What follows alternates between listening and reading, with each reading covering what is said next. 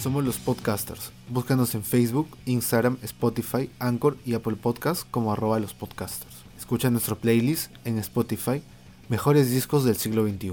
Bueno, nuevamente, en un episodio más de los podcasters, ¿qué tal? Les habla Arnold, estoy junto acá con Rubén. Eh, vamos a hablar otra vez de música, vamos a hablar otra vez de nuestras recomendaciones de 150 álbumes que debes escuchar de este, de este siglo XXI. ¿Qué tal, Rubén? ¿Cómo estás? Bueno, hola Arnold. Eh, bueno, como siempre, ¿no? Buenos días, buenas tardes y buenas noches, dependiendo de a qué nos escuchen. Y eh, bueno, también quería, eh, queríamos en este episodio hablar sobre seis bandas, seis discos, que son una recomendación para lo que queda de esta cuarentena, ¿no? Para, para aguantar estos, estos últimos días escuchando de repente un poco de música o para los que de repente conocen estas bandas recordando algunos temas que marcaron el, el siglo XX, ¿no? En estos 20 años que ya transcurren. Estamos añadiendo un par de álbumes más que no necesariamente en primera instancia estaban dentro de la lista, pero hemos, hemos querido hacer este cambio más que nada para, para actualizarnos, ¿no? Hay un par de, hay un par de álbumes eh, que han salido en el 2019 eh, que podrían ustedes eh, gustarle, ¿no? para hacer como que líneas generales, vamos a hablar sobre seis álbumes Vamos a hablar sobre las tres primeras, que es de la de Jungle, que es de Forever. Eh, un disco que salió en el 2019. Súper, súper bueno. Eh, la de Metallica, el, penúltimo disco que es el de Death Magnetic, que salió en el 2008. O sea, es súper, súper, súper antiguo. Y el de la Chemical Brothers, que salió uno el, año pasado también, que es el No Geography. Ahorita eh, Rubén nos, nos, va a reseñar por qué eligió el de Jungle. Eh, sí, bueno, eh, yo, ¿por qué elegí el de Jungle? No? este disco eh, de Jungle, el Forever, es el segundo disco de la banda. en sí, es una banda, o empezó a ser una banda, cuando empezaron a girar, luego de tener cierta notoriedad, o mientras tenían cierta notoriedad, antes de sacar el disco, su primer disco, el autotitulado Jungle, ¿no? Es una de estas bandas, Arnold, como habíamos conversado en, en los conteos anteriores, ¿no? De que de repente hacen eh, un buen trabajo de, de, bastantes buenos temas, ¿no? Singles eh, bastante potentes y los recopilan y sacan un primer EP que luego también se convierte en un poderoso primer álbum, pero bueno, siempre no las críticas de que por ahí eh, sobre una canción o bueno, en este caso la crítica fue mixta y llegaron a ganar el Mercury Prize de Inglaterra a su primer disco, pues, ¿no? Al Jungle. Y bueno, esto es un, es, son un dúo principalmente eh, son, es, similar a, bueno, empezaron de forma similar eh, a estos dúos de tipo French House, ¿no? O, estos dúos eh, como Air, Young, como Justice, ¿no? En el caso de Jungle, se va más por el reading and blues, el jazz, ah, coqueteos con el hip hop, por ahí también tienen bastante soul, bastante funk. y bueno, ¿no? En este caso, como te comentaba Arnold, eh, no es una banda en sí, o no empezó como una banda en sí, sino como un dúo, en este caso conformado por Josh Lloyd Watson y Tom McFarlane. Eh, ambos compusieron el, primer disco, en el segundo disco han compuesto la mayoría, a excepción de algunos arreglos de producción, etc., pero ellos también eh, tratan de fungir la mayor parte del tiempo como productores también, ¿no? Por ese lado. Y bueno, al ver este éxito masivo que iban teniendo, ¿no? Empezaron a querer para dar una mejor experiencia al público, a su, audiencia, prefirieron constituir una banda, ¿no? Y la verdad es que les ha ido bastante bien, o sea, eh, les da este, esta textura diferente, ¿no? De los sonidos analógicos. De hecho, también, este, o sea, yendo en esta línea, ¿no? Gana muchísimo, ¿no? Eh, ya no es una caja de ritmos, ya no es un sample de repente, ¿no? Sino son construcciones que, de, e, esta construcción es de neo soul, de funk, también la vamos a ver más adelante cuando tú, cuando tú comentes el, el Ego de, ¿no? de, de Internet. Y eso es lo que a mí me jala bastante. O sea, de hecho, hay una tradición de soul, de funk eh, eh, eh, inglesa, ¿no? Desde The Small Faces, pasando por Rod, por Stewart, pasando de repente también a Simple Red, ¿no? hay una tradición grande de músicos y como ellos mismos lo comentan, ¿no? Ellos se formaron o crecieron en una época en donde todavía estaba de moda salir de, gira con tu banda, ¿no? Recorrer Estados Unidos era un logro, ¿no? Ir, aunque sea de, en lugares pequeños. Y creo que ellos bebieron posiblemente la última ola del Manchester, ¿no? De repente eh, son cerca entre eh, millennials y generación X, ¿no? eh, más generación X, obviamente, ¿no? Por esto te digo de que de repente disfrutaron estas últimas ondas de, de la hacienda, de la onda techno house que se apoderó de Inglaterra a finales de los 80, ¿no? Con estas influencias de funk y soul.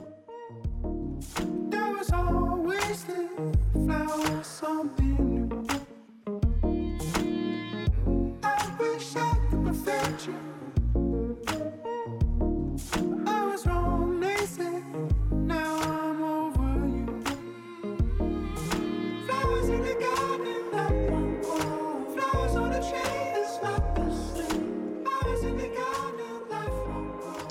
Entraron con bastante ímpetu en la escena inglesa y de hecho recordemos de que eh, eso suele ser habitual cuando, eh, cuando alguna, algún buen acto de soul o de funk o de, o de alguna este, combinación de rhythm and blues con jazz sorprende a, la, por un lado ¿no? a la audiencia y por otro lado eh, al, público, ¿no? O sea, perdón, este, a los críticos. Lo hemos visto con Amy Winehouse, lo hemos visto por parte solo con, con Mark Ronson, lo hemos visto también con Adele, ¿no? O sea, de algunas maneras, eh, al menos en Inglaterra, eh, creo que a pesar de lo que podríamos creer, ¿no? Eh, cuando sale una, una banda de funk, de soul, rebota mucho, tiene bastante llegada.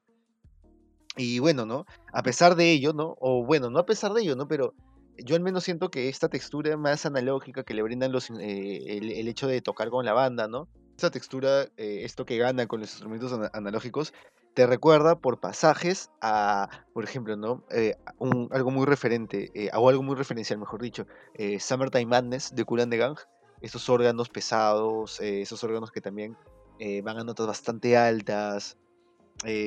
luego también por otro lado, ¿no? Te da vibras a Marvin Gaye, a Sly and the Family Stone. y por otro lado, ¿no? A los referentes de, de también de Inglaterra, en este caso más actuales, si no me equivoco, Disclosure, puede ser. También este, tienen, como habíamos visto eh, con Tame Impala, ¿no? Eh, estos eh, falsetos que eh, hacen remembranza más al disco, ¿no? Al disco setentero, eh, al disco pop setentero. Y bueno, al menos para mí fue una grata sorpresa, como te comento. O sea, no ha sido tampoco este disco.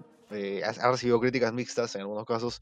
eh, no ha gustado, por otros casos, algunos han- han- han visto que es una eh, concreción y una propuesta más sólida. O sea, por un lado, eh, para algunos fue por partes grandilocuente, por otras partes este, sobraron de repente algunas canciones, eh, no debieron haber ido en el disco, pero por otro lado las críticas favorables son, igual- y también en, mi opinión, es de que con cada escucha puedes lograr captarle mayor gusto o encontrar alguna nueva, alguna nueva construcción sonora de la cual sostenerte, ¿no? Porque, por ejemplo, ¿no?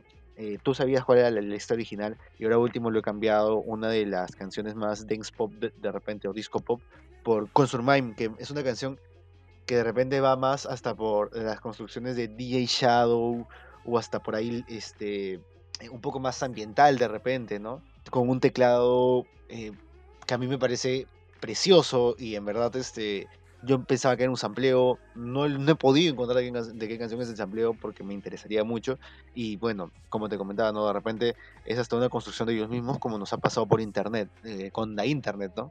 Eh, que de repente por ahí me dicho, oye, ¿qué es eso, eso de dónde lo han sampleado? O alguna huevada por el estilo, ¿no? Y al final este, nos hemos dado con esta grata sorpresa, ¿no? De que es una banda que compone enteramente sus temas, ¿no? Y que los ejecuta. Eh, y que no debería ser algo excepcional, ¿no? Pero bueno, chévere.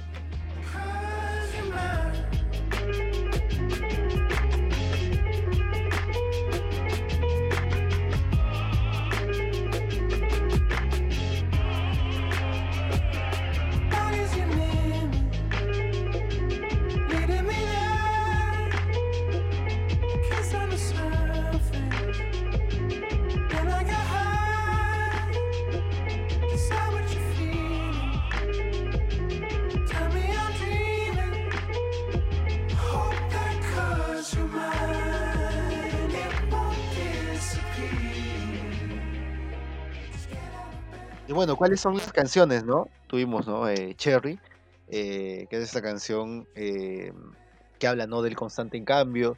De hecho, también yo creo que la banda lo utiliza un poco para la gente, ¿no? Sus críticos detractores de repente, ¿no? Como que O sea, sí, vamos a cambiar, pero es una decisión, no es como si se estuvieran vendiendo o algo por el estilo, como si de repente es- iban a apostar por lo mismo, ¿no? De ahí eh, Heavy California, que también ¿no? hace eh, referencias a, a esta parte de Estados Unidos.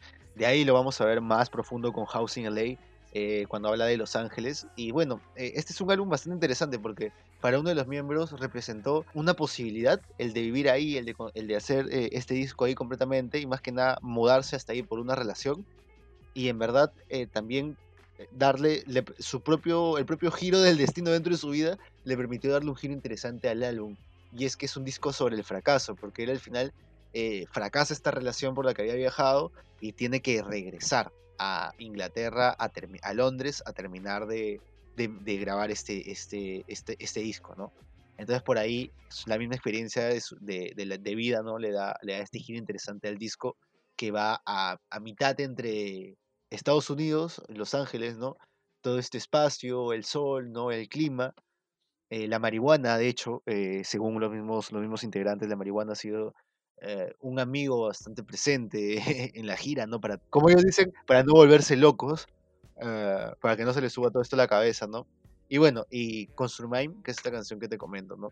Que es, que tiene unos teclados, este, de, de repente más, es, tiene una cadencia eh, más calmada, ¿no?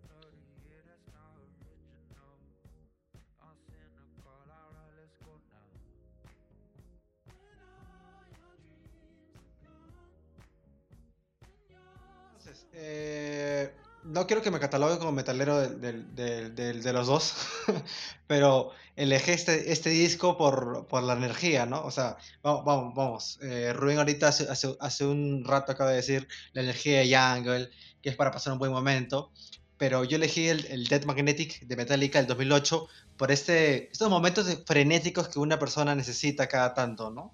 Eh, pongámosles, yo no, yo no soy un, un fanático de que tiene 40, 50 años, ¿no? Que ha escuchado el- desde el Injustice o el Black Album, ¿no? Pero era un, era, un niñato de 2, de 13 años cuando, cuando Metallica llegó luego en 2010 con este disco bajo, el- bajo los brazos, ¿no? Y uno como, como curioso dice, ah, bueno, debe ser un disco bien, bien, bien chévere, ¿no? pero tiene toda una historia detrás, o más que nada curiosidades, si le podría decir. Es, es bien chévere como que volver, darle una escuchada a discos que ya no escuchas hace mucho, mucho tiempo, ¿no? Pero este Dead Magnetic tuvo como volver a repetir estas curiosidades que, que trajeron consigo, ¿no? Eh, Metallica vino con el, el, el Sun Anger, un disco que de verdad es el más flojo de su discografía, ¿no? Se demoraron cinco años en poder sacar algo, un material nuevo, eh, y lo le metieron ese hype que le iba, el productor iba a ser eh, Rick Rubin, ¿no?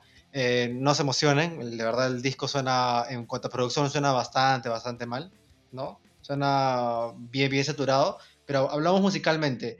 eh, Metallica estaba con esta presión por cinco años de que realmente se había metido en todo este estilo de new metal y que realmente no... Mamá 6, mamá 6. Mamá Sí, seis. sí. Mamá 6 y todo eso, huevada, ¿no? Pero eh, dijeron, bueno, hay que volver a Back to the Roots, ¿no? Eh, cuando le entrevistaban a, a, a James Hetfield y a Lars Ulrich cómo iba a sonar el disco, Lars se pasó de flor y dijo, yo estoy tratando de buscar el sonido de la batería, así como se sonó en Master of Puppets, una cosa así. Y uno dice, ah, bueno, sí, pues no, será, pues, ¿no? Cosa, tienen el dinero para hacerlo, ¿no?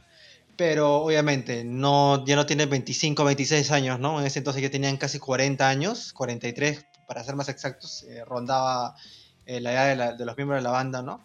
Hemos elegido tres canciones dentro de esta, dentro de esta que es I Nightmare Long, que lejos, lejos está entre una de las mejores canciones de Metallica pasado los 2000 The Dinner Never Comes, que es el segundo single que salió para este, este, este disco, y The Day on the Line, ¿no?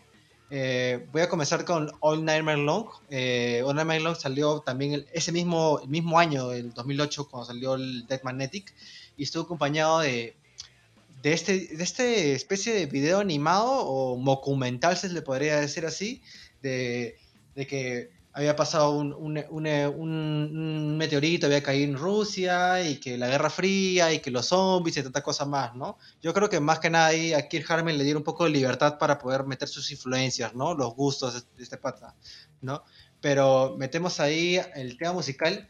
Un Nightmare Long de verdad te recuerda a qué es lo que debió haber sonado Metallica después de la Injustice for All, ¿no? Si tanto querían influenciarse en New Metal, en el Groove Metal, lo que sea Pantera en los 90, Metallica se demoró prácticamente 20 años en sacar esta canción, ¿no? Eh, ya, obviamente, llegamos también a, lo- a los, a lo- un poco de los clichés del, del- de, de- de Metallica, ¿no? Los solos de guitarra de Kirk Hammett con guagua, eh, los, los muletillas de, de Jet Hitfield, ¿no? Eh, pero vemos el, el Hey, el tema, el ye o el uh, todo ese tipo de cosas, ¿no? Pero vemos, vemos que de verdad James es una máquina de hacer riffs. No, sí, ah. De, sí, de 20, de, de 20 riffs, ese, de, de 20 uno se sacará Y borracho. para una muy buena canción, ¿no? Eh, sí, Puta, borracho, ¿no? oye, en Cosa verdad. que ya no es ¿Cómo, ahora, cómo, tú, tú quisieras, ¿no? Que él esté sobrio, pero puta, no, ah, No, pues, no paga. no paga, no paga, no paga las cuentas. Pero sí, cosa que resumiría esta canción, agresivo, duro, potente. Eh, la, la lírica también se, se va a lo, a lo que juega bastante, me recuerda mucho a, a, a Muse, a, a Matthew Bellamy, ¿no? Que es esto, a la conspiranoia, al terror, Y de hecho, ¿no? Al miedo de, de que el mundo esté a punto de colapsar, cosa que está pasando ahorita un con poco en la el- línea de, de Evolution. ¿no? De Pearl Jam, de repente. Exacto, exacto, exacto, exacto, ¿no? Pero remontadas a, a- rememoradas a lo que supuestamente sucedió en los años 50, 60, ¿no? Con la URSS y Estados Unidos en esa especie de guerra fría, ¿no? Que al, Eh, final es el con que, que al final el resultado es lo que estamos viendo ahora, pues, ¿no? Probablemente. Probablemente. Qué locura, ¿no, weón?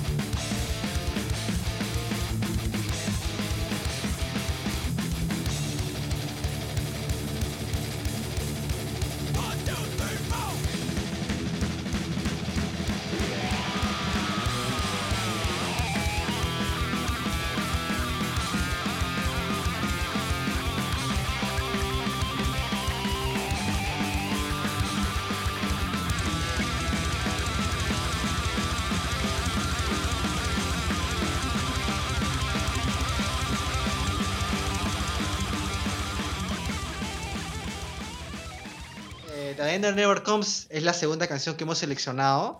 Es, eh, también trajo consigo un videoclip que es este tema de post, post-Irak, ¿no? La guerra. Claro, la, la guerra post-Irak 2008.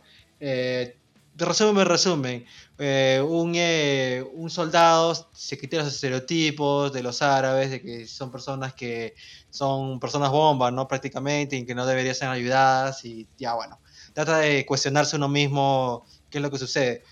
Acá lo que se- seleccionamos esta canción por el, el tema del tempo, el tema de la, la progresión de la canción me, me- me- agrada bastante que comience como una, esta especie de balada, ¿no? Eh, Metallica de por sí sabe que las baladas generan plata, son rentables, ¿no? Pero eh, vemos que está muy bien hecha, el, el tema de las líricas de, es meramente Jade Hitfield, ¿no? Sí, tal cual. Pero muy bien construido. O sea, de hecho, a mí Eh, me recuerda a exacto. Comes, Al Never Long, eh, Cyanide, me recuerdan a letras como de del Friday Lighting, ¿no? Eh, can- este, canciones como Creeping Dead o Claro. por ejemplo este a Fade to Black un poco. Fade to Black, exacto, en cuanto a The Day That Never Comes y Al Never Long en cuanto a, a, a Creeping Dead, ¿no? Estas letras este, viscerales, ¿no? Bien construidas, que construyen un ambiente, eh, o sea, bastante palpable, ¿no? Y eso es lo chévere, o sea, y eso hay que reconocerle a Headfield y a la banda, ¿no? O sea, eh, todos ellos son compositores de estos temas, ¿no? Y también son eh, o sea, todo esto, eh, toda la autoría es de ellos, ¿no? Claro, exacto. Mira, acá en la- estoy viendo ahorita que en cuanto a las letras, los cuatro metieron su cuchara. ¿No? Está, está chévere. El tema del estribillo, de la Dana Never Comes, eh, eh, los riffs están bien chéveres. Los, los- es- en esta ocasión, eh, no metió, su, no metió su cuchara musicalmente. Acá este es, de, au- de autoría de Kirk Hammett con Robert Trujillo y Ian Hetfield, ¿no? Entonces se le ve, se ve bastante como que la presencia de, de, para, al momento de hacer el estribillo, al momento de hacer los riffs, ¿no?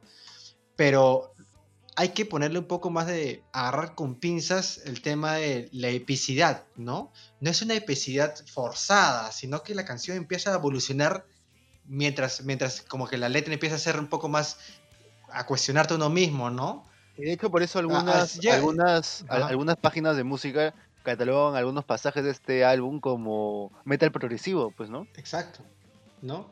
Desde el minuto desde, desde el minuto 5 hacia el final son 3 minutos de full instrumental en el que hay como una especie de batalla de, de riffs y de solos de guitarra entre Kirk Hammett y Ian Hetfield, ¿no?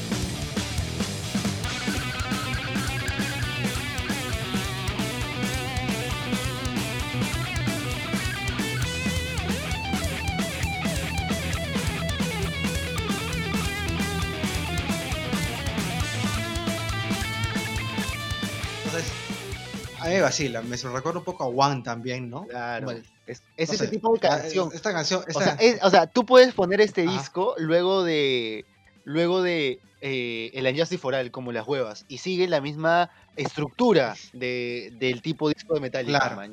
Hasta te diría luego del Black Album, pues, ¿no? Pero de repente el Black Album eh, trata de ser un poco más etéreo, o sea, más, ¿cómo se podría decir? Eh, compacto, ¿no? Más este, similar entre canciones, ¿no? Claro, yo creo que Black Album peca un poco por tratar de ser un álbum de singles, pues, ¿no? Salieron un huevo de singles de, de ese, de ese Claro. álbum, ¿no? De What Am I Wrong, pucha, no me acuerdo, como 4 o 5 Set Boot Row, ¿no? Hasta es más, Eh, eh, claro, Enter Sandman, ¿no? Claro, hasta Enter Sandman. Hasta es más, eh, creo que Lars quería meter, cerrar la campaña de Black Album y querían ponerle, querían hacerle un videoclip a, a la última canción de ese álbum, que es The Within, ¿Ya? ¿no? Que ya era para era pa vender. Ya, qué pendejo. Oye, claro, de ahí también sale eh, Unforgiven One, pues, ¿no? Ya, qué pendejo. Claro, Forgiven One. En este disco también está la trilogía, ¿no? Acá termina la trilogía Forgiven, Unforgiven 3, en la que por fin, por primera vez vemos a Metallica tocando un piano, por así decirlo. Cosa que en vivo es un sampleo, nada más. Es, un- es algo grabado, ¿no? Eh, la tercera canción que hemos seleccionado eh, para este álbum es The End of the Line, que es la, segunda canción de, que abre el disco, ¿no? Eh, es así, un riff con harto, harto groove, ¿no? Que tú al, al- al minuto 30 ya estás como que cabeceando, así de simple, ¿no? Sabes que no, la- no es, no es eh, el, el álbum más virtuoso de Metallica ni cagando, pero comparado a lo que hicieron al, del Sangendo en San Enger es, pucha, mil veces mejor, definitivamente, ¿no? Sí. O sea, Sí, yo, yo te quería contar mi, mi experiencia personal con este disco. O sea, yo era en ese, en esa época así, ahora, ahora, es- ahora para, para otros países, no soy chaborruco, ¿no? Pero en esa época era un morrito. Era, era, era, era, era puta, no sé, tenía 12, 13 años. Y entre lo que escuchaba, no sé, este, no sé, discos como que de Israeli Gears, eh, eh, no sé, el primero de The Doors, o sea, el Paranoid, el mismo Black Sabbath. este, luego de eso, de escucharlo más de repente mainstream de lo que es eh, hard rock o, o, o un poco más entrando en lo que es heavy metal, también Deep Purple, ¿no? Ah, el, rock es, el rock es cultura. Claro, entonces. rock es cultura, de ahí salté al metal, pues. Entonces, eh, esta huevada, o sea, cuando yo ya lo estaba, cuando yo ya lo escuché, o sea, yo ya sabía toda la historia metálica, ¿me entiendes? O sea, ya, o sea, ya sabía, este, cuando ya sale este disco y que luego hay una gira, ¿no? Y vienen acá, eh, yo al menos eh, tenía esta perspectiva, ¿no? De, clásico de, Metallica se va a la mierda en, Black Album, este, y todo eso, ¿no? Entonces cuando yo escucho este disco, es, eso es lo que comentas del groove, ¿no? Puta, qué bestia, o sea, en verdad fue como, o sea, para un culo de gente, para un culo de, de, se podría decir, eh, puta, fue como, o sea, fue fidedignamente, oh, esto es metal, fue como que, o sea, no es mentira esa huevada, o sea, de repente cuando tú escuchas, no sé, Linkin Park o, o el mismo Sengenger en el 2000, en el 2000 dices, oh, eh, esta huevada es metal, y, o sea, es nu metal, por ahí, ¿no? O sea, de repente, este, stoner rock por, por partes, ¿no? Pero, este, o sea, esta huevada, o sea, lo chévere o lo que rescato, en, personalmente, más sentimentalmente tal vez, es de que te vendía lo que realmente contenía. Y, o sea, te, o sea, te empaquetaba, te estaba vendiendo algo, un buen producto, man. Eh, o sea, dentro del metal más comercial, ¿no? Si lo quieres ver de esa manera. Y eso me pareció, me pareció paja.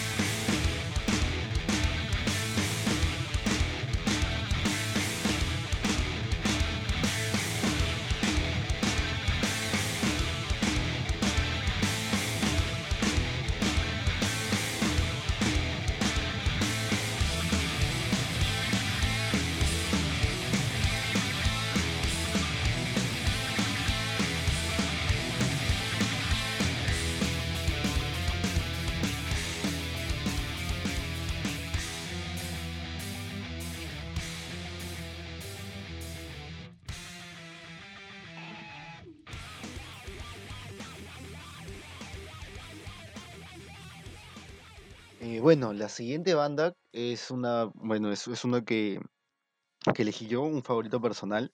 Es eh, Friendly Fires y el álbum es Pala, que es el segundo álbum de esta banda. Ahorita ya van por el tercer, cuarto álbum, eh, no recuerdo el tercer álbum. De hecho, se tomaron un, descanso de, de bastantes años. eh, luego de este, ¿no? Que salió en el 2011.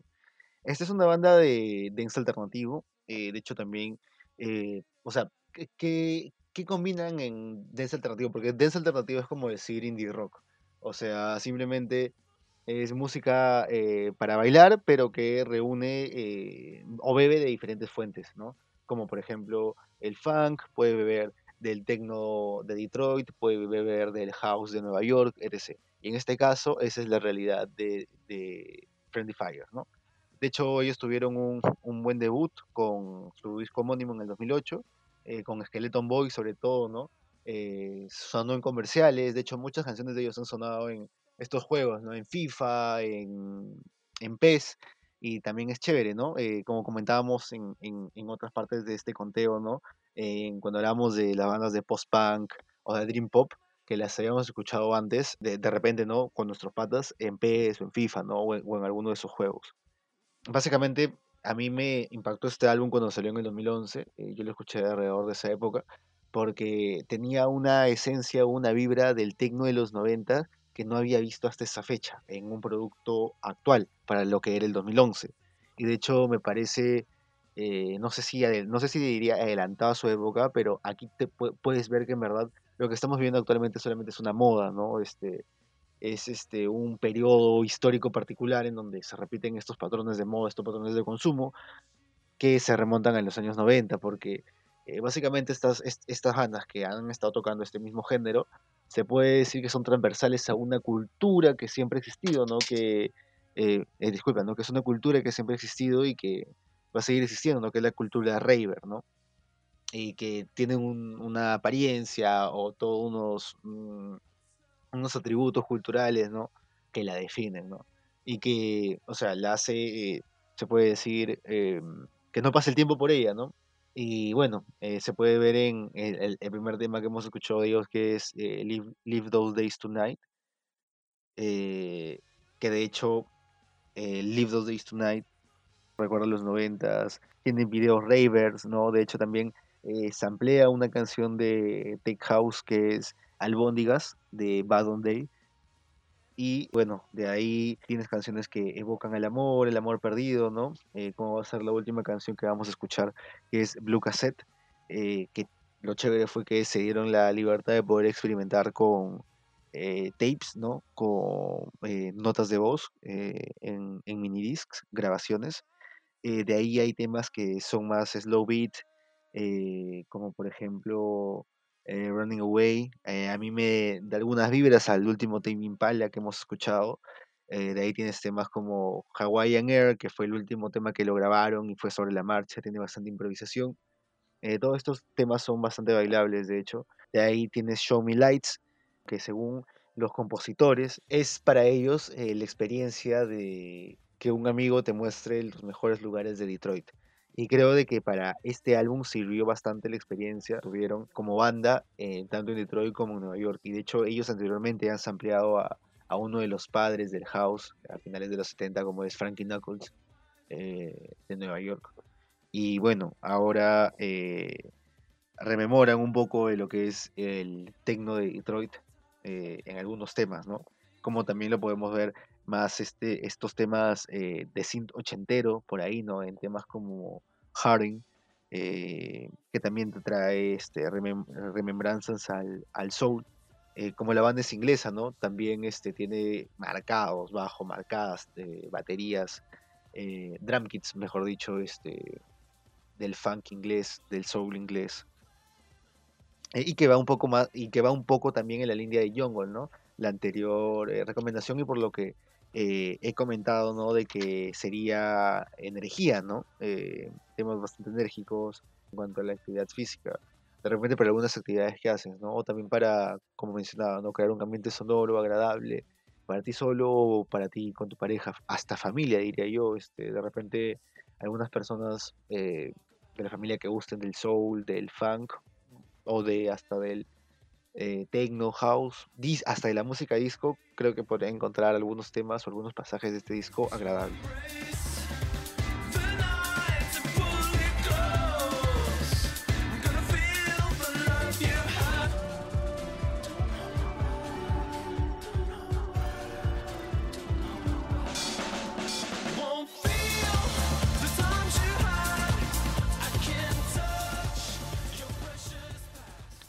Este caso, canciones que vamos a recomendar específicamente son eh, Live, Live Those Days Tonight, que es este tema más eh, tech, tech house, que bebe del tech house al inicio del disco. Luego eh, está Hearting, que es un tema también con sintetizadores de los 80, bastante synth pop.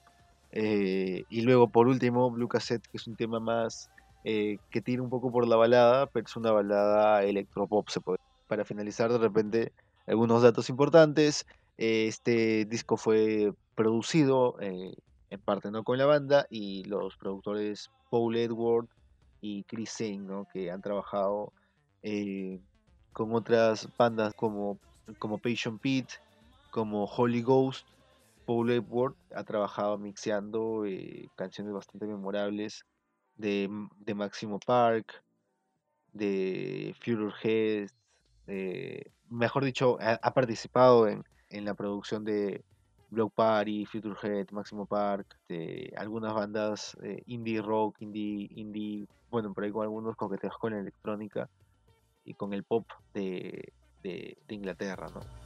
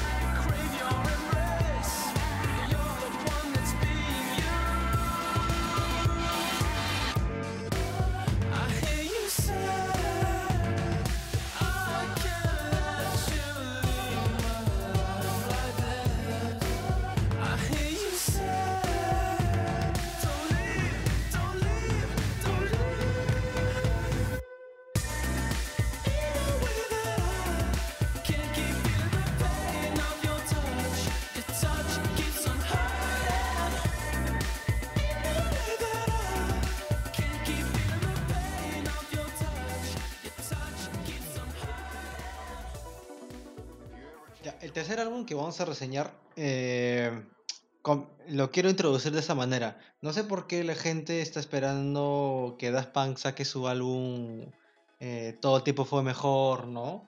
Eh, hemos visto que esta banda no está siendo tan fructífera como digamos en estos últimos 20 años y quisiera como que reivindicar a este, a este dueto, ¿no? Que son los The Chemical Brothers, que también comenzaron en, la, en, la- en la mismo, los mismos años de, de, los, de la mitad de los 90, ¿no? Ellos más que nada se van a Big Beat eh, como experiencia o rememoranzas personales. eh, empecé a escuchar The Chemical Brothers más que nada por este eh, mm, mítico concierto que hicieron, en el Woodstock 99, que fue la última edición de Woodstock que ha pasado, ¿no? Realmente me gustó mucho el set de, de esa, de esa época. Eh, estaban debajo del brazo con, con su disco más aclamado o el, mejor de- por la crítica, que es el Surrender, ¿no? Eh, y dicen que desde ese entonces no han hecho un disco tan bueno como, como ese, ¿no? Hasta, creo yo, hasta el año pasado, que sacaron el, el No Geography, que es como un Back to the Roots, ¿no? Eh, habían habían eh, como criticado un poco a Chemical Brothers por el hecho de que estaban solamente sosteniéndose en, en la movida mainstream, por, por si se podría decir así, por las colaboraciones de artistas del momento que, hay, que ha habido, ¿no? Eh, The Chemical ha, ha- hecho colaboraciones en sus canciones con, con Noel Gallagher, con Job Sandoval de Macy Star, con Wacom de Flaming Lips, con Beck, ¿no? O con St. Vincent, ¿no? Entonces, más que nada, son las últimas canciones que se, han, estado moviendo con cada álbum que han sacado después del Surrender. Vemos que en el Geography, en No Geography también hay colaboraciones, pero eh, estos, dos, eh, estos dos chicos mencionan que han tenido que volver a, reescuchar lo que hicieron con, Surrender para poder influenciarse en este último disco. Han utilizado los mismos, controladores o los mismos sintetizadores de ese álbum para poder hacer este disco, ¿no? Eh, la única colaboración que hay en esta canción que es, eh, perdón, en este álbum que es The If of Destruction, que es con Aurora, una flaca que hace música indie ambiental, se le podría decir así, pero valga la casualidad que no es una de las que hemos seleccionado en esta, en esta lista, ¿no? Comenzamos entonces con God Keep On, que probablemente se la- les ha aparecido a ustedes eh, gracias al algoritmo de YouTube. Yo tal vez he escuchado poquito, muy poco, eh, más de repente a Prodigy o Fat, Fatboy Slim que van por esa onda, ¿no? Este. Y, no, no necesariamente mucho de su, de su trabajo. Y de hecho con Chemical Brothers ese es el primer acercamiento que tengo con, la, con, con, con el dúo. Y me ha parecido un viaje creo que es un paisaje sonoro bastante amplio dentro de lo que es eh, la música electrónica. Eh, creo que eh, los, los sencillos que sacan, o sea, este disco aguanta una escucha como un todo, ¿no? O también por singles. es, es de verdad sorprendente, ¿no? Lo que se ha logrado con, con- este disco. Lo recordé, el videoclip fue dirigido por Michel Gondry y su hijo, ¿no? Eh, vemos que en esta canción, hasta lo- lo- ellos mismos mencionan de que se influenciaron o, o escucharon un- una canción que es eh, Dance With Me de Peter Brown, se ampliaron ese, es- el estribillo de esta canción y prácticamente e- esa es la base, ¿no? Esa es la base de la canción. De, de todas maneras, la canción te, te- te- te muestra energía, te muestra un poco de felicidad. El videoclip también te evoca eso, ¿no? Como una especie de breakdance entre varias personas y empieza a ver como que a mitad de la canción este, esta especie de psicodelia y empieza como que... Como, como, ¿Cómo, le decían uno, a unos amigos que no decían no tenían la palabra correcta? Así como que, oye, ¿qué estás escuchando de electrónica? ¿Qué estás escuchando de Chemical Brothers? Los jóvenes solamente repiten una, o sea, como que, como un disco rayado. Así como se queda en, en el solo de guitarra, así, ta, ta, ta, ta, ta, ta, ta, Cosa que en, este, en esta canción como que tratan de mo- mostrarlo de una manera un poco más cliché, ¿no? Como que pase también por, el- por, la, por la audiencia nueva, ¿no? A menos como, como Rubén menciona, eh, no está tan adentrado a, a lo que The Chemical Brothers respecta en cuanto a discografía, ¿no? Cosa que se movió bastante, muy, muy, muy bien este single, ¿no? También por el tema de Michel Gondry y, to- y toda la línea de carrera que tiene también el pata, ¿no? Pero por sí, eh, suena llegar un poco a excesivo, se, se le ha preguntado a un par de personas también, pero es- muestra este, esta faceta psicodelia con Big Beat y electrónica que The Chemical Brothers trata de, trata de- mezcla muy bien en, en el primer single de este álbum.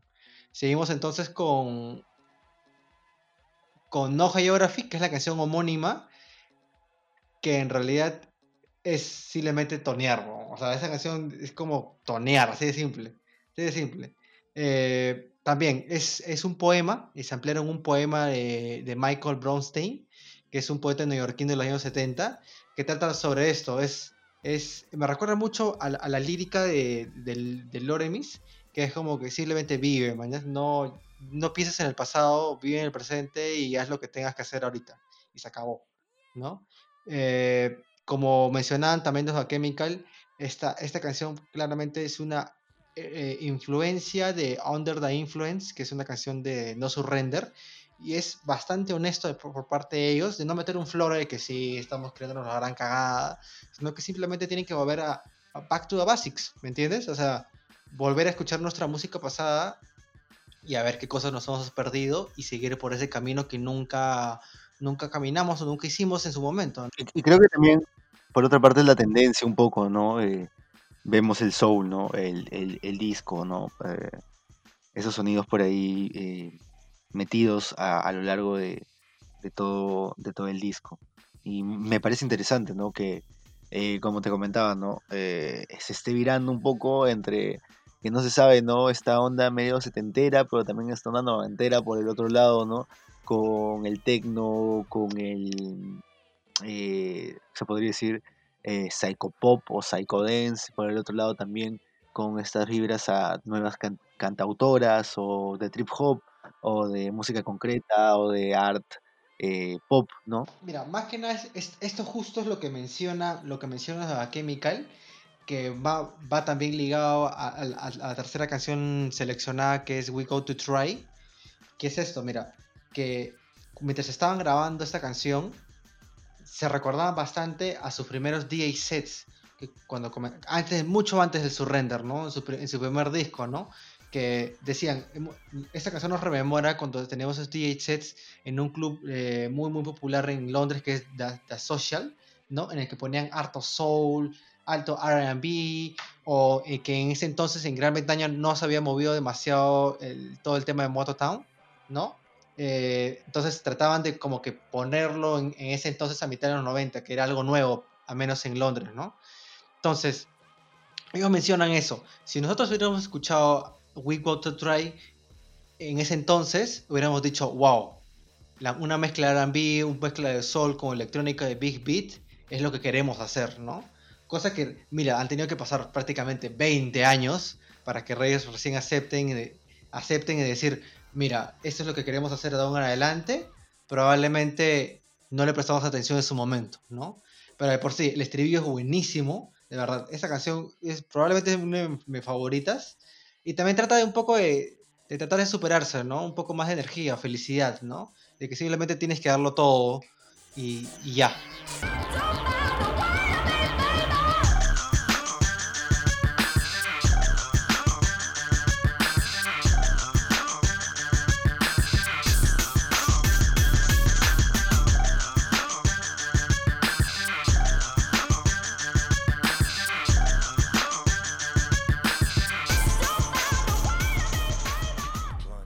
Ahora voy a hablar del tercer disco de Anderson Paak, de este artista de Neo Soul, eh, RB y hip hop, que ahora es bastante conocido. De hecho, eh, con dos álbumes anteriores eh, que alcanzaron un pico importante de popularidad y con muy buenos temas, especialmente el, el Malibu. Creo que compartimos esto con Arnold, de que es un disco que nos parece bastante bueno, que este, en sí con, con la banda con la que trabaja él, ¿no? Eh, los Free Nationals, ¿no? es una banda bastante interesante de seguir. Este es el tercer disco que, que presenta Anderson Paak, ya con un equipo de producción más grande detrás, con una disquera también, este, con la disquera de Dr. Dre respaldándolo, ¿no? Y de hecho, eh, en este caso, ¿no? Dr. Dre tiene bastante peso en esta producción. En esta producción también participa Q-Tip, que es, este, creo que sobra decir que es una leyenda, ¿no? Dentro de este, este mundo del hip hop. Y de hecho también, este, eh, por ejemplo, ¿no? Eh, tiene la participación eh, de raperos bastante conocidos del medio, y en, en este caso están bastante vigentes, como Kendrick Lamar, como la cantante Tonja Elise, de ahí también con Pusha T, Snoop Dogg está presente, G. Cole, DJ de Chicago Kid también, ¿no? Bueno, ¿no? Principalmente, eh, en este caso, ¿no? Con la participación de Dr. Dre y la de Snoop Dogg, hay un, ambiente, hay un ambiente eh, de G-Funk, eh, hay unos sonidos y una vibra G-Funk bastante fuerte.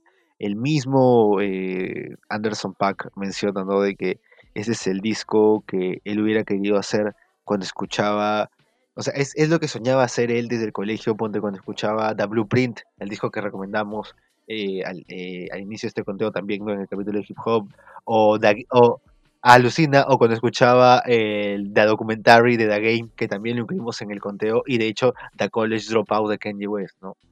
Y de hecho, eh, aquí vamos a ver es, también ahora sabiendo ¿no? de lo de la College Dropout en canciones como Sweet, Sweet Chick, ¿no? Hay bastante esa esencia Reading and Blues y Soul, ¿no? Hasta con un poco de, estas, este, de estos coros que, que te dan una remembranza al gospel, ¿no? Y bueno, este, en sí las canciones que vamos a recomendar de este álbum es, eh, como lo mencioné hace un ratito, Sweet Chick, que es con BJ de Chicago Kid, toda esta eh, influencia de es- esta vibra eh, soul, rhythm and blues, que hemos visto luego también hasta canciones como Devil in a New Dress de, de My Dark Beautiful Twisted Fantasy, ¿no? Eh, en este caso lo tiene Sweet Chick. eh, de- que, que va a ser el último tema que vamos a recomendar, pero del que voy, voy a hablar un poquito. De hecho, eh, a lo largo de este disco no vemos eh, mucha concreción o mucha profundidad en las letras. De hecho, esta canción eh, habla de una serie de novias que ha tenido a lo largo de su carrera como artista desde, lo, desde sus inicios, ¿no? Desde que, que, que con recién algunos temas, ¿no? Que recién era conocido hasta poder, entre comillas, ¿no? Eh, como él mismo lo mencionó, tenerlo todo. Y de hecho este, este disco es un poco también, eh, ven esa onda, eh, de repente dista un poco de los anteriores, es, es decir, eh, ya es un artista entre comillas consagrado, este es el disco de, la consagración, se podría decir, ¿no? es decir, eh, con este ya tocado techo. También vamos a ver de repente que para algunos críticos eh, esta poca profundidad lírica eh, ha significado ciertas malas reseñas, ¿no? y por otro lado también de repente una autorreflexión por parte de Pac en cuanto a luego sacar es- el, el año el año siguiente inmediatamente el Ventura, ¿no? Que es un disco un poco más and blues, un poco más de una cadencia un poco más suave, más lenta, ¿no? Pero a mí al menos este disco me parece, es, ¿cómo se podría decir? Por, por decirlo por un lado, ¿no? Barroco, ¿no? En cuanto a eh, las pistas de sonido, la variedad de géneros que, que tiene, ¿no? A pesar de que, por ejemplo, ¿no? Este, hace algunos statements, eh, algunos comentarios políticos sobre Donald Trump, eh, pero no son, o sea, no son necesariamente lo más, eh, no es necesariamente eh, la persona más versada para, para, para hacer estas críticas, ¿no? Es- Entonces, por ese lado, no, creo que por ahí decae, ¿no? Pero bueno, yo creo que temas como este que mencionaba, ¿no?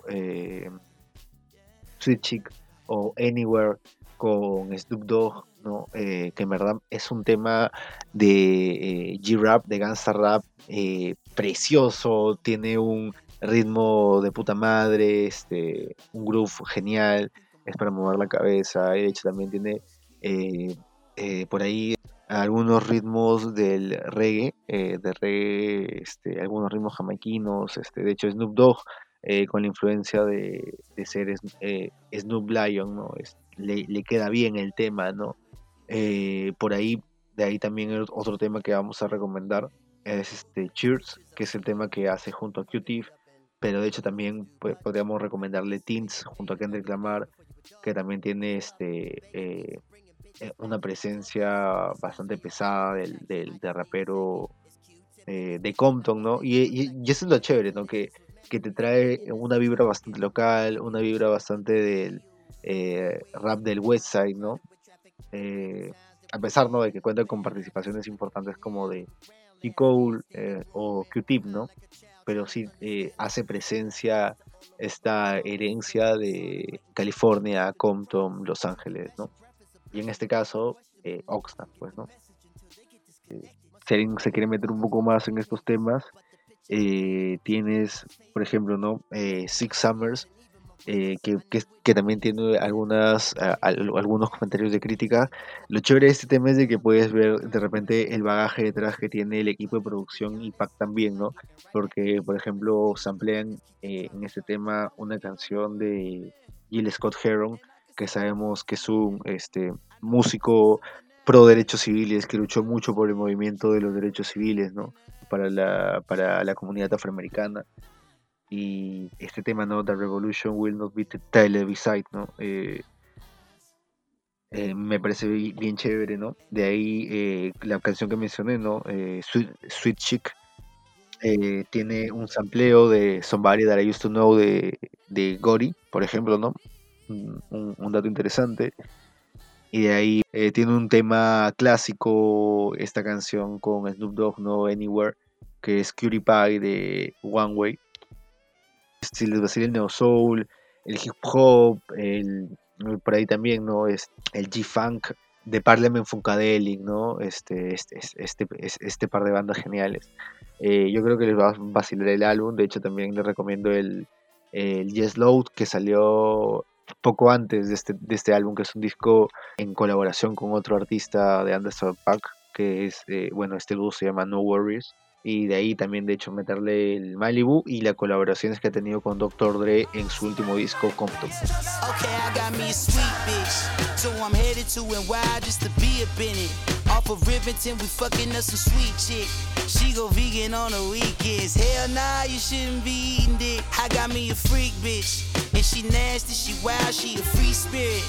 I got me a sweet bitch. So I'm headed to NY just to be up in it. Off of Rivington, we fucking up some sweet chick. She go vegan on the weekends. Hell nah, you shouldn't be eating dick. I got me a freak bitch. And she nasty, she wild, she a free spirit. After me, she gon' let the whole team hit it. God damn, why can't you be more discreet with it? I'm at peace with it. Come on, peace, kid. Yeah, ain't much.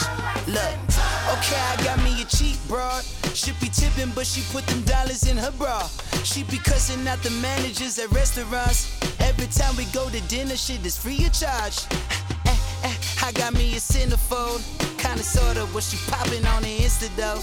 She gon' have a million followers by the winter time. After that, should be somebody that I used to know. No, I had to let it go, you know. Had a Zan hoe. She be mumbling and hard to understand though. She in love with all the trappers from Atlanta. Uh, introduced her to T.I. and that was the last time I had her. Skater bitch. She a gamer, gotta take her to arcades and shit. She be watching anime while I'm laying dick. Wanna go to Comic Con, I'm like, come down a bit. I like gangster shit. Uh, speaking of which, Eh, cerramos ese episodio con este eh, disco del 2015 de Internet, que es el League of Deads, ah, vemos este puente, ¿no? Que, que esta banda californiana se está mostrando a la escena mainstream, o se lo podríamos decir así, a la escena indie estadounidense. Vemos también que es la, es la- es la el primer, la primera línea de carrera, el primer trabajo de su línea de carrera de Steve Lacy, que ya desde 2015 estaba trabajando. Luego, durante los siguientes cinco años, está, está haciendo su primer EP, eh, su primer larga duración, en cuanto a producción eh, con Solange, que es un disco bastante aclamado, al menos para esta década, que se ha ido. Y también en el, álbum de, Beyoncé, el último que sacó en el 2017. Entonces, acá vemos todo lo que probablemente Steve Lacy y la banda pudo hacer en este proyecto de internet. Y qué más decirlo también, eh, que esto fue también como que un antes, como lo a- antecedió a su disco del 2018, que en mi opinión es su disco mejor trabajado, su disco mejor preparado, ¿no? Pero vamos a este, a este lado, Under, Under Control, podría yo recomendárselo a alguien que en ese entonces como yo no estaba tan metido en todo ese tema del R&B, en todo el tema del neosol, ¿no? Realmente evoca eso, evoca felicidad, evoca energía, evoca pasarla bien con tus amigos, evoca a, a- una, a una, una tarde de playa. Sobre todo porque tal vez el, el, el Rhythm and Blues últimamente o el R&B ¿no? se ha vuelto muy muy este muy tirado a, a- al, al- EDM en algunos en algunos casos, ¿no? Lo hemos visto por ejemplo, no The Weeknd, ¿no? Eh, o sea, lo más mainstream, ¿no? Justin Bieber, ¿no? Eh, por el estilo, más pop, ¿no? Y de hecho eh, estos tem- este tema que mencionas, ¿no? Eh, Under Control, este, o sea, te desahueva de una, o sea, es una banda eh, en el estudio tocando de puta madre, metiéndole todo. Y, o sea, tienes un bajo genial, tienes este eh, partes de guitarra. Eh, que o sea, me hace recordar la forma de tocar, este, o, o mejor dicho, la forma de construcción de canciones como de repente eh, los temas de Red Hot Chili Peppers. Lo justo, el, el rasgueo necesario, el punteo necesario, el solo, el solo preciso, ¿no?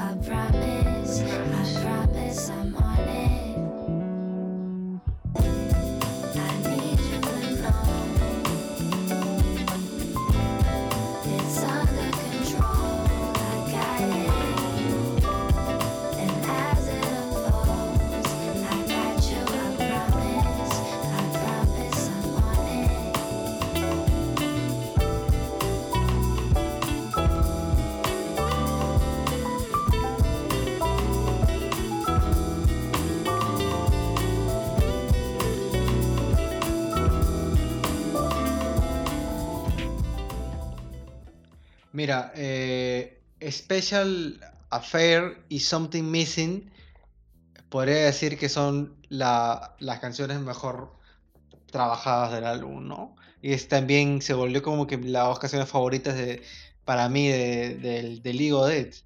En realidad, yo no sé por qué se les ocurrió separar las dos canciones. No tengo ni idea. Pasa también por el tema del el tema de mainstream, ¿no? De que una canción no puede durar más de 10 minutos o casi los 10 minutos, ¿no? Pero Something Missing tiene este no sé qué, que es la, la canción que te recuerda rápidamente a este álbum, ¿no? Y, y también el tema, el tema de Steve Lacy al, al momento de, de ser la base rítmica de la canción, hace que uno diga, hoy de internet, a ver, a ver, a ver, Steve Lacy, ah, mira, mira, este pata está haciendo tal cosa, ¿no? Entonces, es una, es una muy buena presentación para una persona que no es tan aficionada a lo que es el RB o el neosoul. Lo chévere de, de- de la banda es que tam- también es la concreción de una parte de lo que es este colectivo Odd Future, ¿no? El colectivo donde pertenece gente, eh, bueno, y también que es el, el label, ¿no? Que maneja Claro. Tyler, Creator y de, de donde han salido gente como Air Sweatshirt, ¿no? Frank Ocean, eh, Sid the Kid, ¿no? Que es la cantante de, de- de- de esta banda, ¿no? y de hecho también este, los músicos en, en realidad, a mí una, un- uno de los puntos que más me sorprende es este, la participación que tiene cada uno, ¿no? Eh, todos meten mano, pero de repente unos hacen tebas, unos hacen todas las tebas, otros hacen todos los bajos, o sea, son multi, multi, multi-instrumentistas muchos de ellos. Eh, y las participaciones que tienen en este disco son bastante relevantes, ¿no? Eh, chambean con Janelle Monae, Exacto. chambean con Kate Ranada, ¿no? Que sabemos que eh, un- su participación siempre logra un buen posicionamiento en los charts. También no le da un buen ritmo a las canciones, o sea, tiene una buena participación, le da ese toque house un poco a los temas, ¿no? Y por otro lado, ¿no? También con Tyler the Creator. Bueno, es el tarea de Creator previo al Flower Boy, ojo, ¿no? Que estaba más relacionado con lo que es el horror rap eh, en ese entonces Tyler, ¿no? Ah, También el tema de que cómo hacen este fit con Steve Lacy cuando Steve Lacy forma parte de la banda eh, en Palace, que es la última canción, la, canción que cierra el disco, ¿no? Pero quiero hablar en cuanto a las, líricas también. El Ligodet se va por, en- a menos en Something Missing, se va por eh, esto, ¿no? Y dejarse, no dejarse llevar por el amor, de que ser un poco más cuidadoso con uno mismo, porque cuando uno es joven se puede enamorar y puede salir un poco afectado, ¿no? Que son esas temáticas o estos tópicos juveniles, que fácil también uno, uno tra- trata de, como que lo atrae, ¿no? O sea, en verdad todos los temas hay para, para todo, ¿no? Para fumarte un blunt, para hacer sin respeto, para de repente ir a la chamba, ¿no? Este, como cuando, no sé, de repente escuchaba el Some Kind of Blue, ¿no? Cuando iba a la chamba, ¿no? Para estar un toque acelerado, eh, para estar despierto. También lo puedes este, usar para, para unas previas. eh, lo puedes usar para pasar un, para pasar una parrillada, para pasar un, o sea, no sé, siento el álbum eh, muy variado, de hecho, como dices, ¿no? Un buen predecesor a lo que sería el Shift Mind, ¿no? Del 2019.